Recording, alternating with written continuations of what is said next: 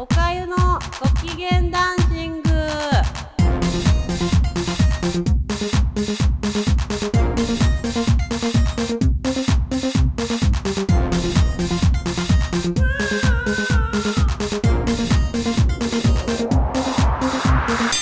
皆さんこんにちは。いかがお過ごしですか？なんかだんだん夜になるとすぐ暗くなってきちゃってすごく季節を感じています。あれ？って思うことが多くて。でそんな感じで過ごしてるんですけど今日は最近おかゆが読んでああやっぱりいいなって思った本を話をしたいと思います。でそれがえっとね野宮真紀さんが書いた「おしゃれはほどほどでいい」っていう本なんですけどあのこれ前作が前作っていうか、まあ、野宮さんいろいろ本出されてるんですけどちょっと前には「赤い口紅があればいい」っていう本出されててもう一回はもうそれも読んで「おお!」って言って「あそっかそっかそっかそっかそっかそうだよね」みたいなことがいっぱいあってでまあいろんなねテクニックもいっぱいたくさん書いてあるあったんだけどやっぱ野宮さんがその中で言っててそうだなと思ったのがもともとねそのいわゆる顔立ちが美しいとかじゃなくてもその素敵になる方法ってあるよってていうのを前作で書いてらっしゃってですごいすごい勇気勇気をもらったっていうかあそっかって言ってだから野宮さんっていうこ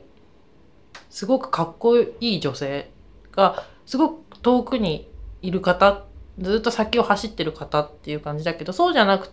なそうじゃないっていうかそうなんだけどこういうやり方もあるよとかこうやるといいんじゃないのみたいなのが一冊の方に濃縮されてるんですよ。女子からすると。だからあそっかこれとこれとこれやればいいんだみたいなことが書いてあって当時読んだ時にやっぱり飲み屋さんほんとかっこいいわと思ってで飲み屋さんって言ってるんですけどおかゆ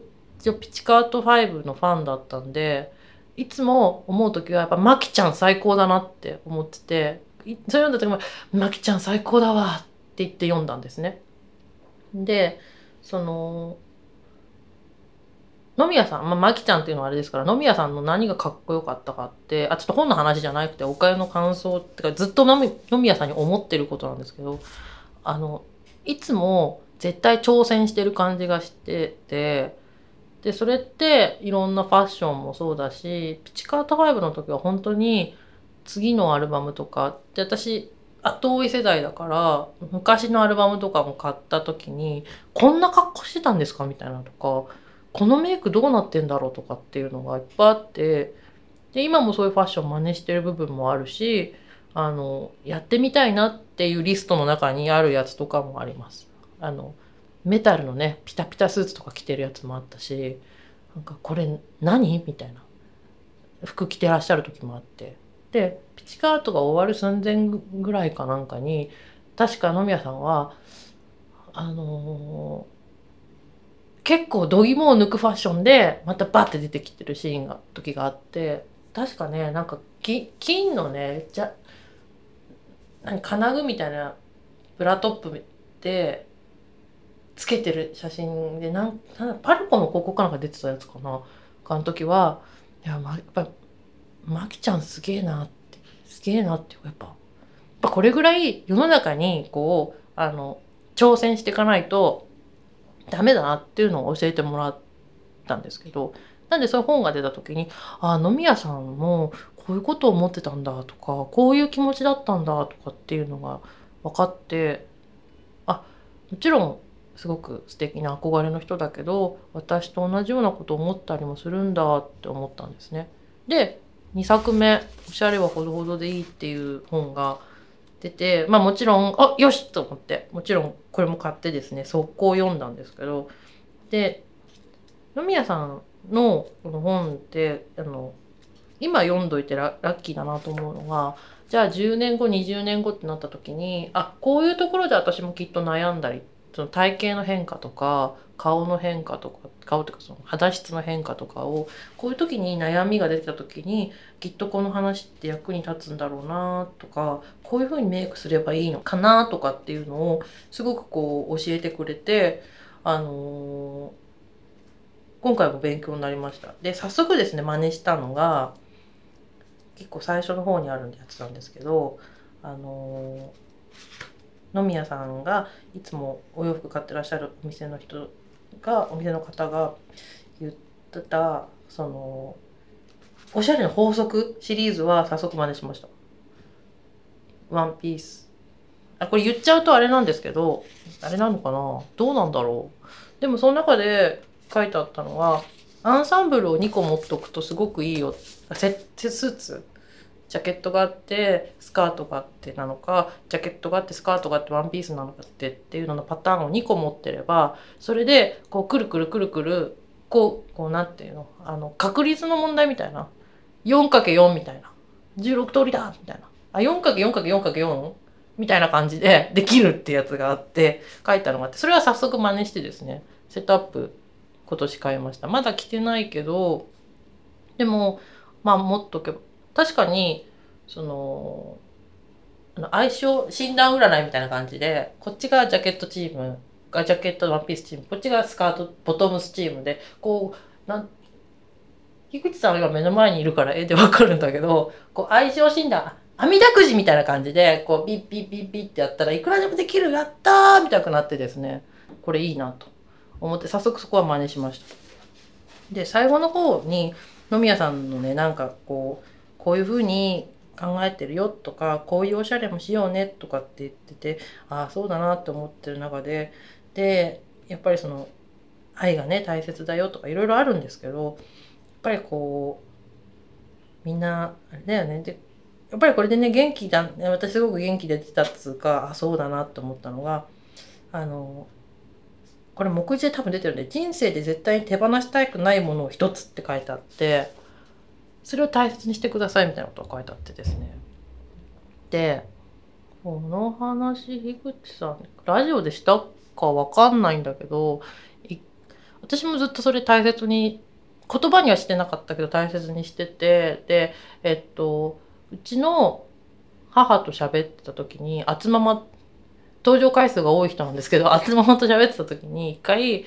なんかこうつままの中で実現しなかったことっていうのをリストみたいな中に私にこうしてほしいのが全然叶わないみたいなこと言われてまあだからそのいわゆる結婚とか孫とかみたいなことをブツブツ言い出したんですね。でうんうんって聞いててでちょっと私もそのそのね夢はあなた一人で叶う夢ではないと。おいおいと、ちょっと待ってって言って、その夢を叶えるには、いろんな人の協力を得ないと、その夢は叶わないっていう話をして、え、でも、とか言うから、それで、これ、これちょっとなーって思って、あのさ、って言って、一応仕事をしてね、就職をして、ちゃんと働くっていう目標を私は持ってきたと。で、それで来て頑張ってやってきて、ここまで来てるのに、そのね、突然、その、これだからその人生で手放したくない家事じゃないですけど家事っていうか手放したくないものとか自分の中のその怒りあのアンガーじゃなくてアンカーこう自分をこう止めてる自分っていうふうには止めてるねその怒りは私はその誰かとその家庭を築くっていうところに持ってないと自分でこう自分で切り開いていくのが楽しいから何言ってんのみたいなこと言ったんですよ。ちょ待てと。ちょ待てってまずその協力者がいっぱい必要だし、そのあなたの夢を他の手段で叶えようとすると全部ノーって今言ってるよねって。例えば、その、養子縁組をするとか、それだったら孫ってすぐできるじゃんって言ったら、だからとか、夢全部さ、とか言って、誰かの協力とタイミングがなきゃダメな話じゃんみたいなこと言って。で、母に、あつままにね、だから、とか、そのね、自分、私の、その、大切にしてるものっていうのがあって、それを壊したくないしそれを何かこううっちゃるというかうっちゃるって伝わるかな投げ捨てる気はないと。っていうふうに来たんだよ。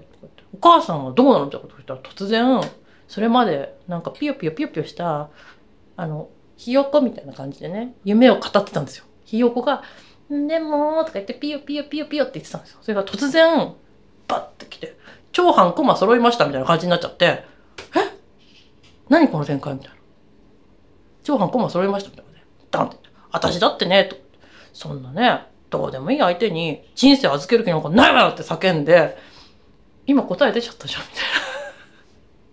みたいなことがあったのをパッて思い出してあでもやっぱりそういうふうに自分を持ってたりとかこうこれは大切にしたいそれって仕事でもいいし家庭でもいいしなんかこれってみんなあるじゃないですか。それがちゃんとすごく大切にできてればこうぶれないですよね。軸が。それ何かなっていうのをやっぱ持たなきゃダメだよなって、まあ、持ってるっていうことがでもうんなんかそういううんまあだからそれ強さであって弱さでもあるよなって思ったけどやっぱりある方がいいなっていうのをこうね読んでてね改めて思ってですねやっぱ野宮さんもそうかって言って。私もいろいろあるけど頑張ろうって思って本当にいろんなことあるけどこれ手放しちゃダメだよなって思ってあの